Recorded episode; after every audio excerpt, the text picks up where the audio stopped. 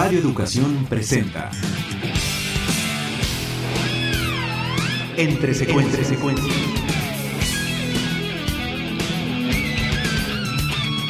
Sucesiones de imágenes que marcan tu vida y que pueblan el inconsciente cinéfilo.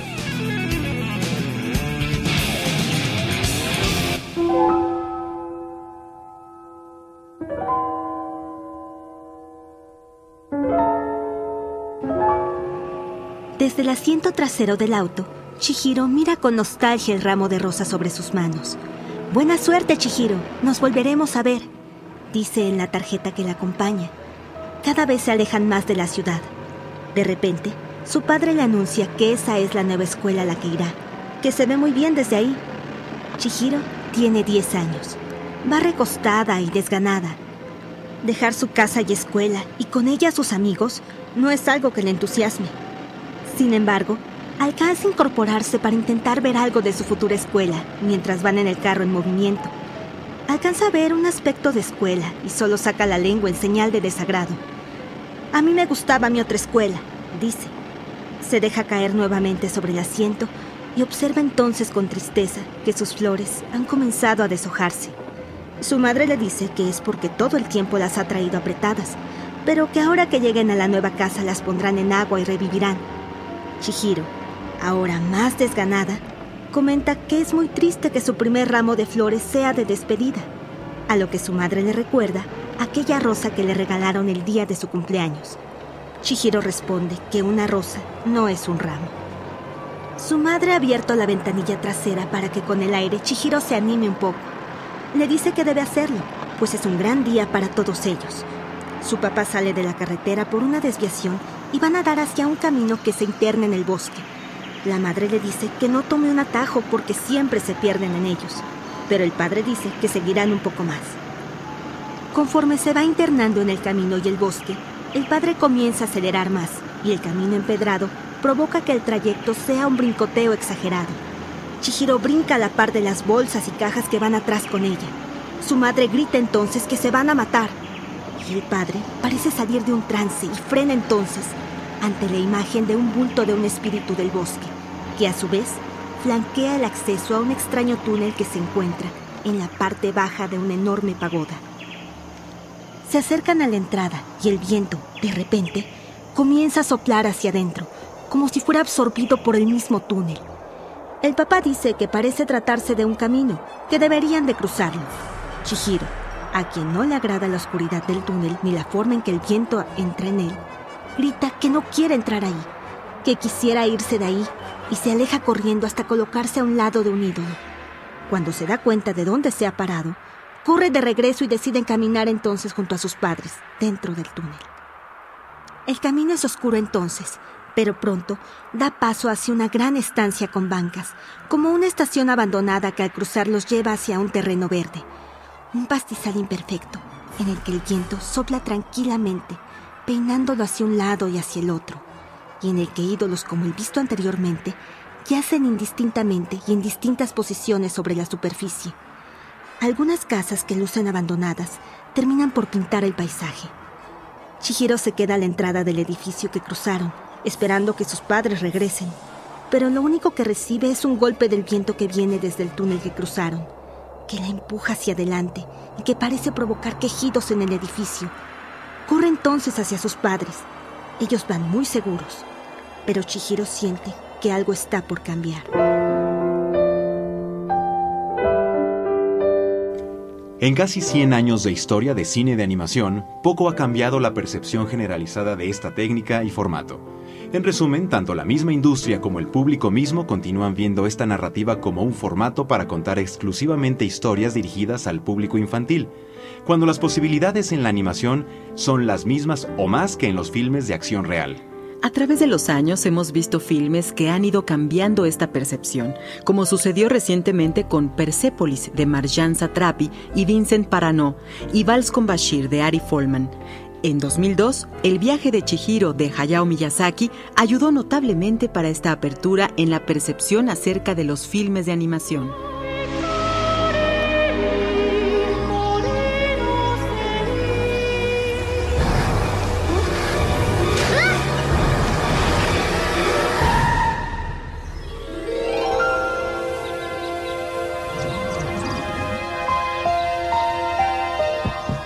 Puedes estar aquí.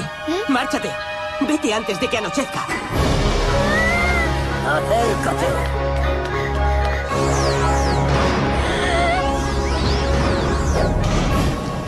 Además, este no es lugar para los humanos.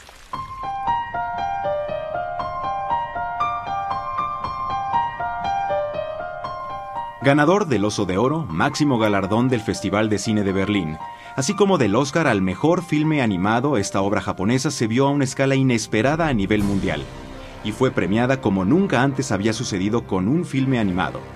Octavo filme en la carrera de Miyazaki, en este vemos una historia iniciática de transición de la niñez a la pubertad, protagonizada por Shihiro, la niña que se encontrará con una nueva realidad y percepción al cambiar de casa con su familia se verá inmersa en un universo alterno al nuestro, uno que el espectador adulto tal vez considere se desarrolla en el subconsciente de la protagonista como clara metáfora, mientras que para el infantil comprenderá un viaje extraordinario. El viaje de la protagonista, así, es un ejercicio de resistencia a través del cual descubre aquello de lo que es capaz, como preámbulo al inicio del largo proceso de la madurez humana. Pero igualmente su interés ante las distintas pruebas que enfrenta simboliza una fuerza que la globalización poco a poco ha ido erosionando, el control de nuestras propias necesidades y con ello el respeto a lo ajeno. Este trance encuentra reflejo en el Bushido o Camino del Guerrero, una tradición japonesa en la que el samurái recorre un camino de peligros y enseñanzas como metáfora del conocimiento. Miyazaki ha dicho que quería hacer algo entretenido y refrescante para curar la apatía de las niñas de 10 años en Japón, y en realidad su mensaje llegó a todo el mundo.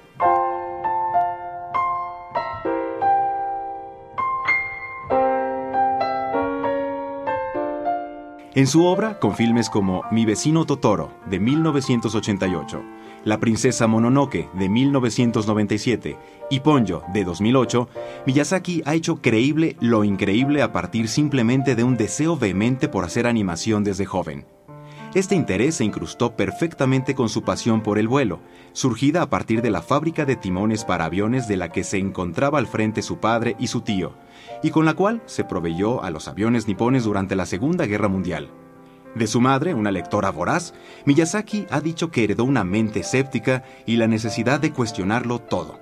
Con estudios tanto de ciencia política como de economía, este cineasta finalmente ha creado una particular forma de hacer cine de animación, en el cual no se hace uso de historias insulsas para llegar a los públicos más jóvenes.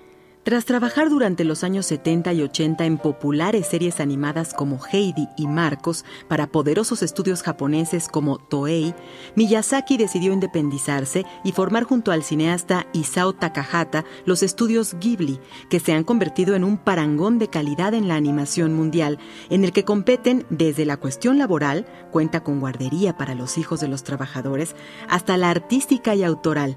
Una de las fuerzas definitorias del estudio es que no permite ninguna clase de intromisión en sus obras fuera del doblaje a otros idiomas como edición o cambio en los diálogos. La lección de Miyazaki para el cine de animación y el cine en general no es solo de calidad, sino también una de principios y ética.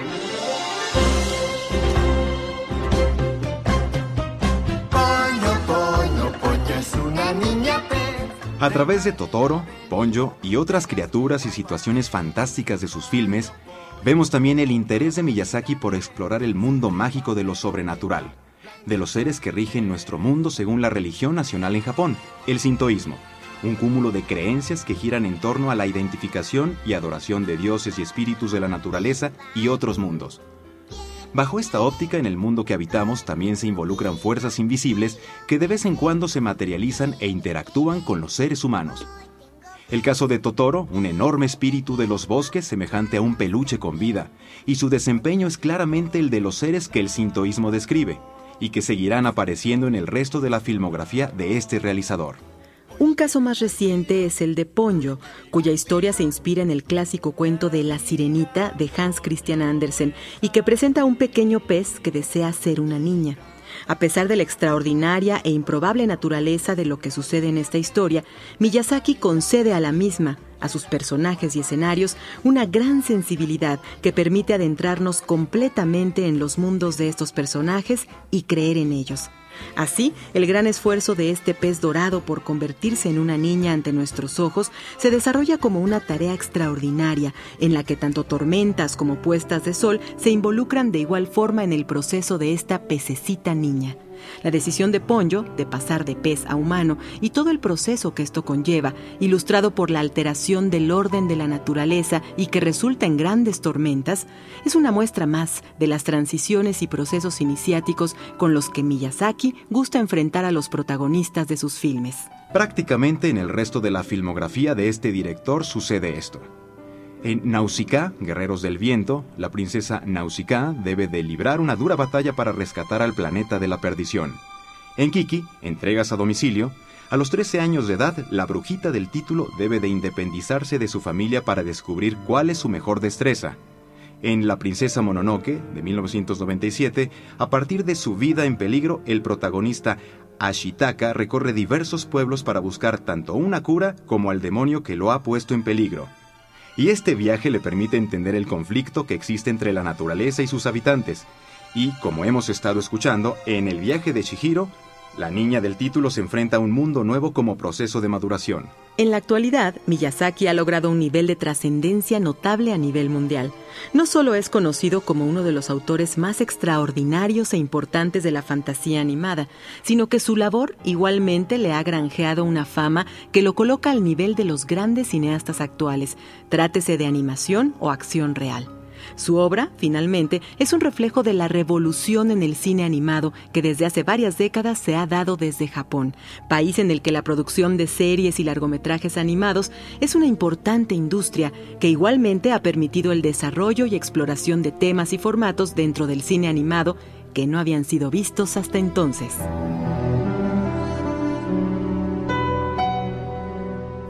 Recuerda que puedes volver a escuchar este programa en el micrositio de Entre Secuencias del portal www.radioeducacion.edu.mx. Ahí también recibiremos tus comentarios sobre esta serie.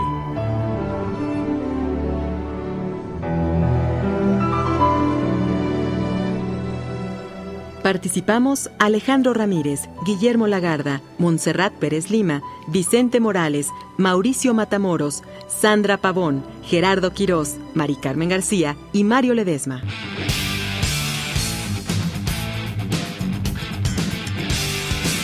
Radio Educación presentó Entre secuencias.